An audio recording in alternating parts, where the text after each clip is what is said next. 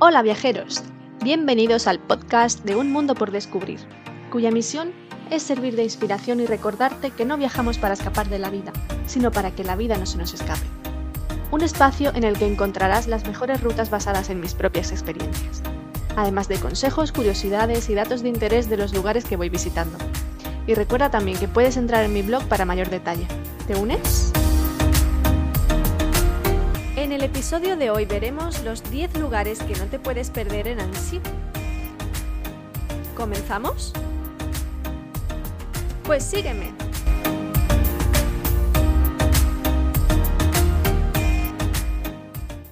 Tal como comenté en el episodio anterior, estaba alojada en Ginebra cuando decidí realizar esta escapada de un día a Annecy, dada la cercanía entre ambas ciudades y es que tan solo una hora y media de tren separan a esta coqueta ciudad francesa de Ginebra. El día de mi visita resultó ser gris y lluvioso, pero aún así me llevé súper buena impresión del lugar. El tiempo suele influir bastante en mis conclusiones finales, pero este lugar es tan especial que ni la lluvia pudo arrebatarle su encanto. Partiendo de la estación de tren me dispuse a visitar los siguientes lugares que son, en mi opinión, los imprescindibles de Annecy. Pozo de San Juan. En la actualidad se trata de un pozo sin importancia que fue excavado en el siglo XV por los caballeros de San Juan de Jerusalén frente a su iglesia. El pozo fue restaurado en 1689 y rellenado en 1805. Ahora bien, la importancia de este lugar hoy en día reside en la ubicación del mismo, ya que se encuentra en una encrucijada de calles peatonales que representan el principal eje comercial de la ciudad. Estas calles son Notre-Dame, Dupequier, Carnot y Royal. Notre-Dame de Lies. Fundada y construida en el siglo XIV por los condes de Ginebra, Amadeo III y Roberto, la iglesia se construyó sobre la localización de un antiguo oratorio y muy cerca de un hospital medieval. El elemento más destacable de ella, a simple vista, es la escultura de una Virgen dorada colocada en la parte superior de la entrada. Catedral de Saint-Pierre. Jacques Roussel mandó construir aquí una capilla para un priorato franciscano a principios del siglo XVI. Adquirió la categoría de catedral en 1822.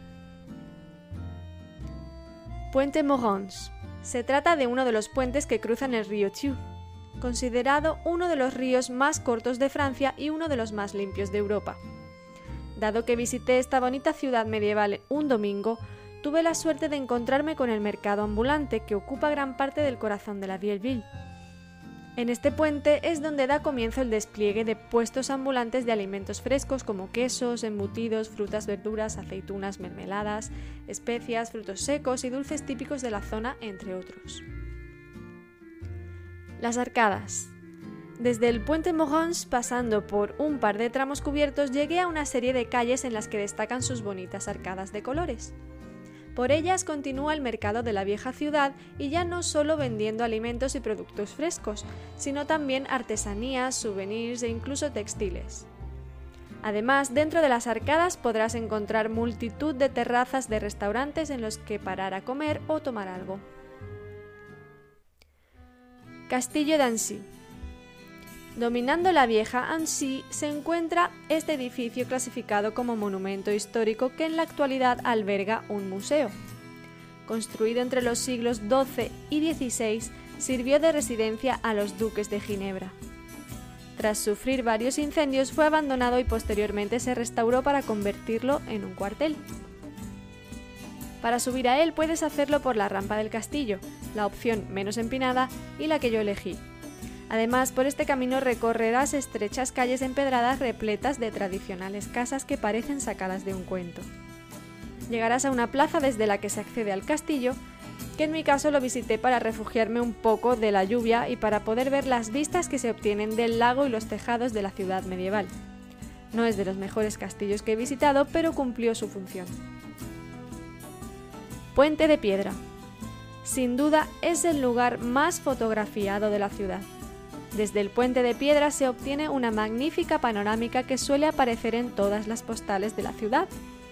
Todo el protagonismo se lo lleva el Palais de Lille, actual museo de la antigua prisión isleña. Este divide al río en dos ramificaciones que se vuelven a unir al finalizar esta pequeña isla. Pont de All y Lago de Annecy. Este puente situado a las puertas del lago Annecy ofrece preciosas vistas hacia el puente de piedra y está repleto de animados restaurantes en ambas orillas. El lago Annecy es uno de los más limpios del mundo y sin duda uno de los más bonitos que jamás he visto, dado el maravilloso enclave en el que se encuentra. Está rodeado por un bello paseo con zonas ajardinadas y sus aguas cristalinas con los picos alpinos de fondo hacen las delicias de cualquiera que se detenga un instante a observarlo. Jardines de Europa. Se trata de un gran parque urbano que fue construido por una acaudalada familia a las afueras de la ciudad. Más tarde, el Consejo Municipal decidió convertirlo en un jardín inglés para el disfrute de los habitantes de Annecy. Es el lugar perfecto para relajarse frente al lago haciendo todo tipo de actividades al aire libre rodeado de pura naturaleza. Puente de los Amores. Situado sobre el canal de la Bassée, junto a los jardines de Europa. Se cree que adoptó este nombre por una costumbre pasada consistente en acudir a este lugar al encuentro de prostitutas. Por otro lado, cuenta la leyenda que si dos enamorados se besan en el tramo central del puente sobre el río Thiou, permanecerán juntos para toda la vida, motivo por el cual se visita en la actualidad.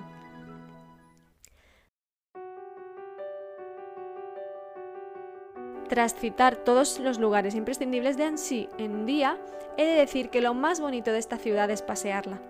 No te cansarás de recorrer cada uno de esos maravillosos rincones que te trasladarán a la Edad Media. Ojalá te sea de gran ayuda esta guía para que no te pierdas nada en tu visita a la ciudad medieval de Annecy y que disfrutes mucho de cada uno de los atractivos que ésta posee.